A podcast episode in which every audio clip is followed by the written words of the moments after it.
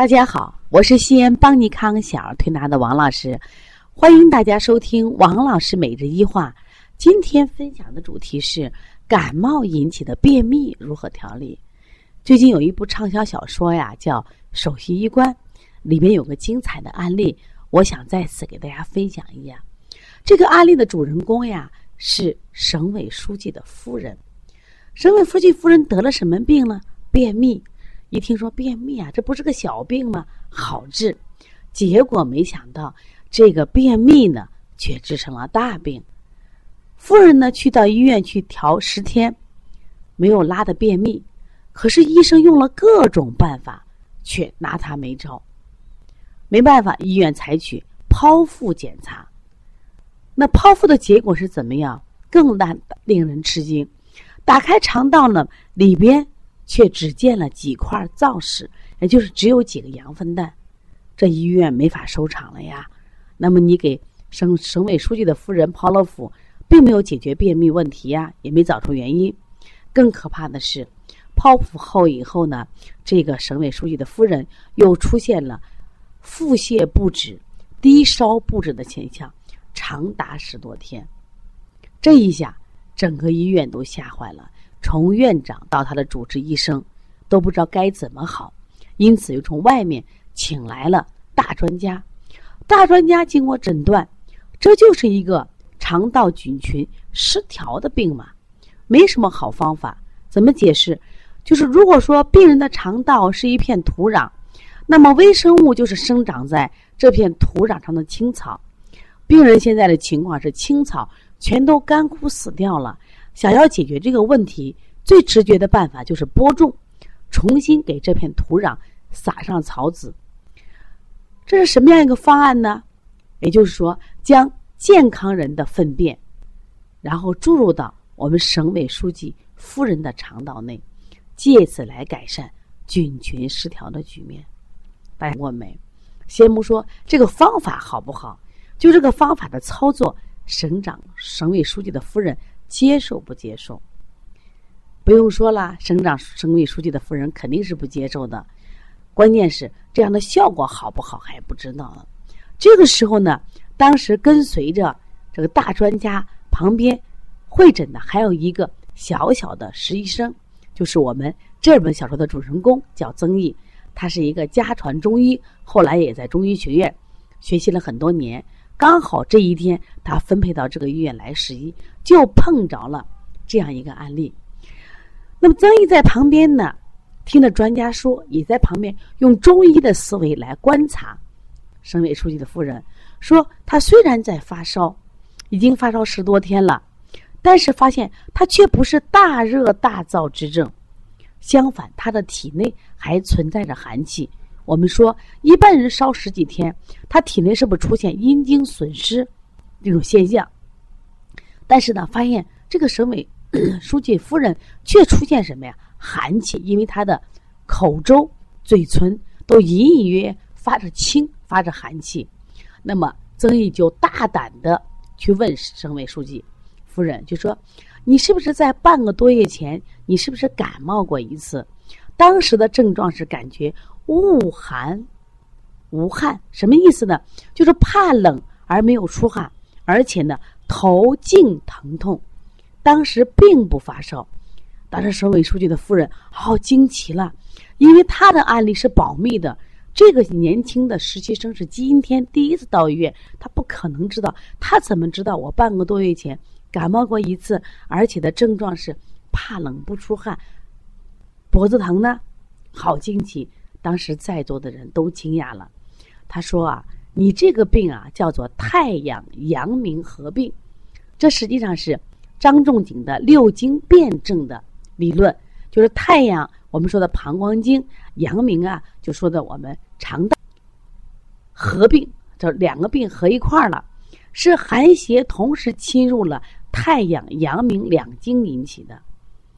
如果我没判断错的话。”你当时是受了凉风了，说这个太阳阳明合并的初期啊，寒邪偏于表，也就是说寒邪汇聚在人的体表，表现出轻微的感冒症状。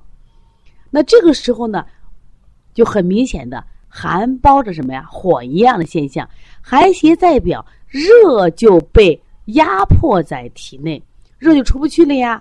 最后结果是体内的热破大肠，就会导致感大肠传导失职，反映在人的身上就是大便干燥、排便困难。大家听懂了没有？也就是说，当体表受寒的时候，人体的热散不出去，没有出口，没有出口的通道，结果这个热就往下走，热破大肠，造成大肠传导失职，也会引起大便干燥、排便困难。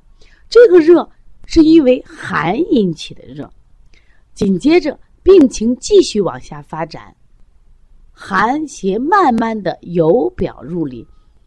此时情形就刚好相反，因为在内寒邪又凝结在大肠，造成了运化不灵，导致腹泻连绵；而在外呢，因为热聚体表，自然会出现低烧不止的状况。这也就是省委书记为什么烧了十几天了，没有缺水的象，而且他发烧，按理说应该出现。热象，他为什么在口周嘴唇却出现了隐隐约约的寒象？而且省委书记他的自己的感觉症状也是一样，虽然发烧，但体内却感觉到寒冷，而且呢，他有发抖的现象。因此，这个如果用我们通常的方法没法解决，用中医的就可以解决。实际上，他之所以腹泻，是因为体内受寒了，因此。曾医大夫就给开了一些温中的药，那么吃了一副以后呢，省委书记的腹泻也好了，发烧也好了，也从此曾毅呢，在这个医院也有了很高的地位，而且省委书记夫人直接把曾毅就调到了就是专家的保健组，命运从此改变。那么实际上从这个案例。我们得到什么启示？就是还你还能想到感冒会引起便秘吗？那这个案例的分享就是一个小小的感冒，没有及时的处理，然后引起寒邪入里，先是什么呀？表现出便秘的症状，后期表现腹泻的症状。实际上，王老师今天分享这个案例是什么意思呢？就想给我们给一个辩证的思路。我们论坛的学员啊。就提的问题很多，提到尿床的事情，我调了两个月了，调不好。我说为什么调不好呢？我说你的思路没打开呀，你的思路仅仅仅限于肾气不足的尿床、肝经湿热的尿床、脾胃气气虚的尿床。我说还有一种尿床叫阳虚的心阳虚的尿床，就是叫不醒的尿床了。实际上，当我们有很多疾病的时候。我们用常理解释不清的时候，我们倒回来，我们用中医的阴阳、用五行、用气机、用脏腑理论，通过不同角度来分析，我想就有一个好的思路了。说希望大家一定一定学好中医，而且今天我也在这里隆健隆重的推荐一下《首席医官》这本书，因为里面有很多精彩的中医案例，值得大家去学习。而且你看到这些精彩的案例的时候，特别是精彩的思路的时候。你为中医拍案叫绝，真的，我们在这里想再一次用一下中医博大精深，说一定要我们作为中国人，一定要把我们这么好的传统文化传播下来。如果大家感兴趣啊，可以加王老师的微信：幺八零九二五四八八二九，或者是幺三五七幺九幺六四八九。